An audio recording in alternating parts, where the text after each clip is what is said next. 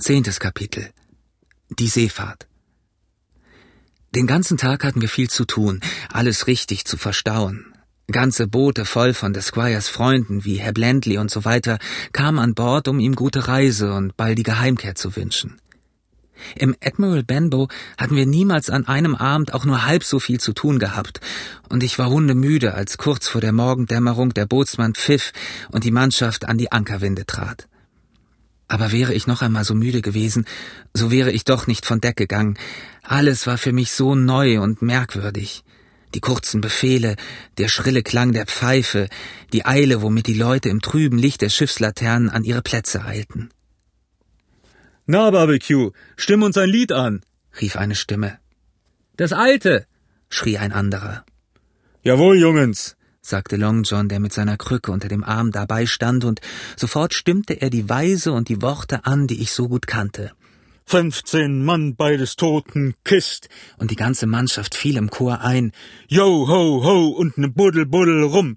Und beim dritten Ho warfen sie sich mit Macht auf das Gangspiel. Trotz der Aufregung des Augenblicks fühlte ich mich im Nu wieder in den alten Admiral Benbow zurückversetzt, und es war mir, wie wenn ich die Stimme des Captains aus dem Chor heraushörte. Aber bald war der Anker über Wasser, bald hing er triefend am Bug, bald begann die Segel sich zu blähen und Land und Schiffe glitten zu beiden Seiten an uns vorüber. Und bevor ich mich hinlegen konnte, um ein Stündchen Schlaf zu erwischen, hatte die Hispaniola ihre Fahrt nach der Schatzinsel begonnen. Ich will diese Fahrt nicht in all ihren Einzelheiten beschreiben. Sie ging gut vonstatten. Das Schiff erwies sich als ein guter Segler. Die Leute waren tüchtige Matrosen und der Käpt'n verstand seine Sache. Aber bevor wir an der Schatzinsel anlegten, ereignete sich allerlei, was ich hier mitteilen muss. Vor allen Dingen zeigte der Steuermann Arrow sich noch schlimmer, als der Kapitän gefürchtet hatte. Er hatte keine Gewalt über die Mannschaft, und die Leute sprangen mit ihm um, wie sie Lust hatten. Aber das war noch nicht einmal das Schlimmste, denn kaum waren wir ein paar Tage auf See, so fing er an, mit verschwommenen Augen, rotem Gesicht, stotternder Zunge und anderen Anzeichen von Betrunkenheit auf Deck zu erscheinen. Wieder und wieder wurde er mit Schimpf und Schande in seine Koje geschickt. Manchmal fiel er und verletzte sich dabei, manchmal lag er den ganzen Tag in seiner kleinen Koje an der einen Seite der Deckshütte, manchmal war er einen Tag oder sogar zwei beinahe nüchtern und versah seinen Dienst wenigstens leidlich. Dabei konnten wir niemals herausbringen, woher er den Brandwein bekam. Es war unser Schiffsgeheimnis. Wir mochten noch so scharf aufpassen, es gelang uns nicht, dies Geheimnis aufzuklären. Fragte man ihn gerade ins Gesicht, so lachte er nur, wenn er betrunken war, und wenn er nüchtern war, behauptete er feierlich, er trinke niemals einen Tropfen außer Wasser. Er war nicht nur als Offizier nicht zu gebrauchen und übte nicht nur einen schlechten Einfluss auf die Leute aus, sondern es war auch klar, dass er bei solcher Lebensweise nicht lange mehr leben konnte. Daher war kein Mensch sonderlich überrascht oder auch nur betrübt, als er in einer dunklen Nacht bei schwerem Seegang vollständig verschwand und nicht mehr gesehen wurde. Über Bord, sagte der Kapitän. Nun, meine Herren, das erspart uns die Verlegenheit, ihn in Eisen zu legen. Aber nun hatten wir keinen Steuermann. Es war daher natürlich notwendig, einen von den Matrosen zu dieser Stelle zu befördern. Der Bootsmann Hiob Anderson schien sich von allen an Bord noch am besten dazu zu eignen. Er behielt zwar seinen Rang, aber er hatte gewissermaßen den Dienst als Steuermann. Herr Trelawney war viel zur See gefahren und seine Kenntnisse machten ihn sehr nützlich, denn bei gutem Wetter hielt er oft eine Wache. Der Schaluppmeister Israel Hens war ein sorgsamer, besonnener und erfahrener alter Seemann, dem man im Notfall so ziemlich alles anvertrauen konnte.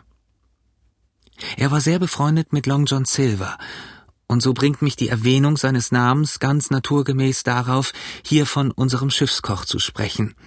Barbecue, wie die Leute ihn nannten. Seitdem er an Bord war, trug er seine Krücke an einem Bindfaden um den Hals, um beide Hände möglichst frei zu haben. Es war wirklich der Mühe wert, ihm zuzusehen, wie er das Fußende seiner Krücke gegen einen Balken stemmte, sich auf diese Weise stützte und jeder Bewegung des Schiffes nachgebend seine Kocherei so flink und gewandt besorgte, wie wenn er auf festem Lande gewesen wäre. Noch merkwürdiger war es anzusehen, wie er im schwersten Sturmwetter über Deck ging. Er hatte sich ein paar Tauringe an geeigneten Stellen angebracht, um über die weitesten Zwischenräume hinüberzukommen.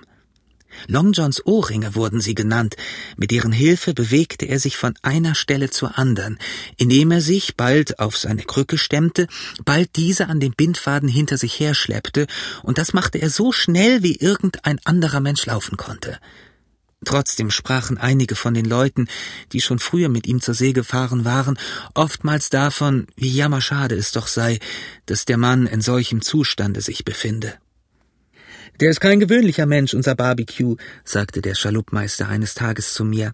Er hat in seinen jungen Tagen was in der Schule gelernt und kann wie ein Buch sprechen, wenn er gerade Lust hat. Und mutig ist er. Ein Löwe ist nicht zu vergleichen mit Long John. Ich habe gesehen, wie er vier Mann packte und mit den Köpfen zusammenstieß. Dabei war er unbewaffnet. Die ganze Mannschaft achtete ihn und gehorchte ihm sogar.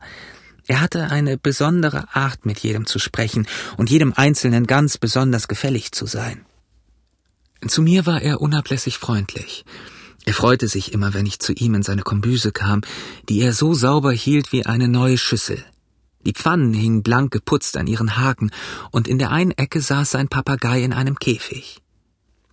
Komm mal rein, Hawkins, sagte er oftmals. Komm und erzähle dir ein bisschen mit John. Bist mir immer willkommen, mein Sohn.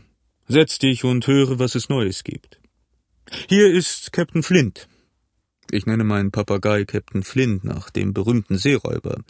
Hier ist Captain Flint und prophezeit unserer Reise Erfolg. Nicht wahr, Captain?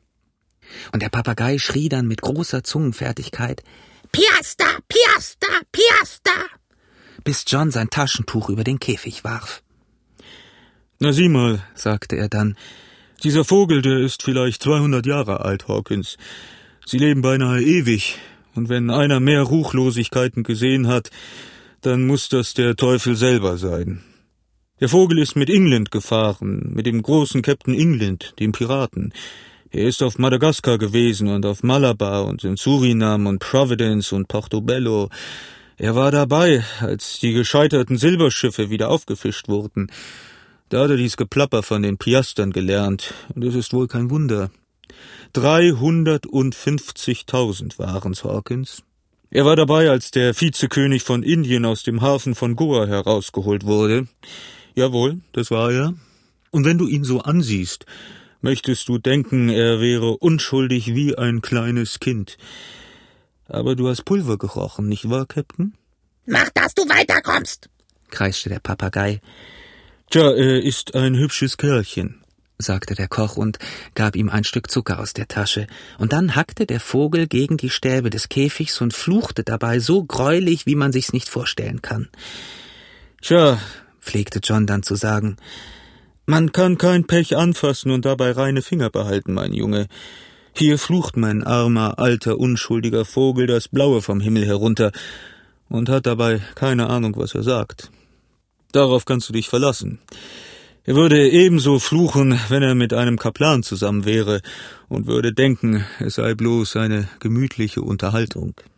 Und dabei tippte John sich auf die Stirn und machte dazu ein so frommes Gesicht, dass ich überzeugt war, er sei der beste Mensch auf der Welt.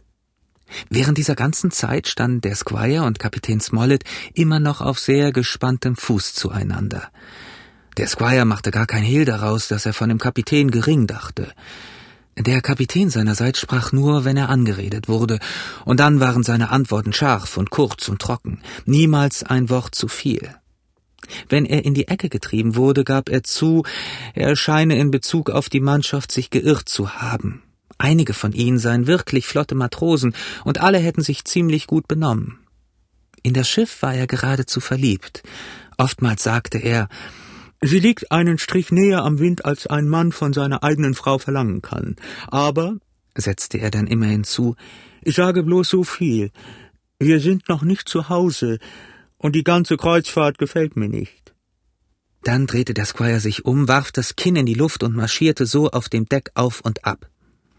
Wenn ich von dem Mann noch ein bisschen mehr kriege, pflegte er zu sagen, dann gehe ich in die Luft. Wir hatten zuweilen schweres Wetter aber dabei zeigten sich die großartigen Eigenschaften der Hispaniola nur umso besser. Alle Leute an Bord schienen recht zufrieden zu sein, und sie hätten allerdings von Natur sehr unzufriedene Menschen sein müssen, wenn es anders der Fall gewesen wäre. Denn ich bin der Meinung, niemals ist eine Schiffsmannschaft so verwöhnt worden, seit Noah in See stach. Doppelter Grog wurde bei jedem nur erdenklichen Anlass ausgeteilt.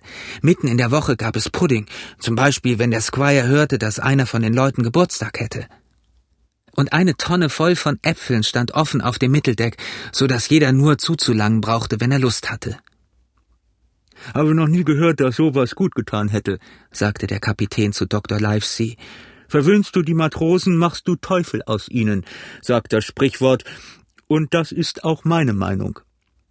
Indessen tat die Apfeltonne doch etwas Gutes, wie man hören wird, denn wäre die nicht gewesen, so hätten wir keine Warnung bekommen und wären vielleicht alle meuchlerisch ermordet worden.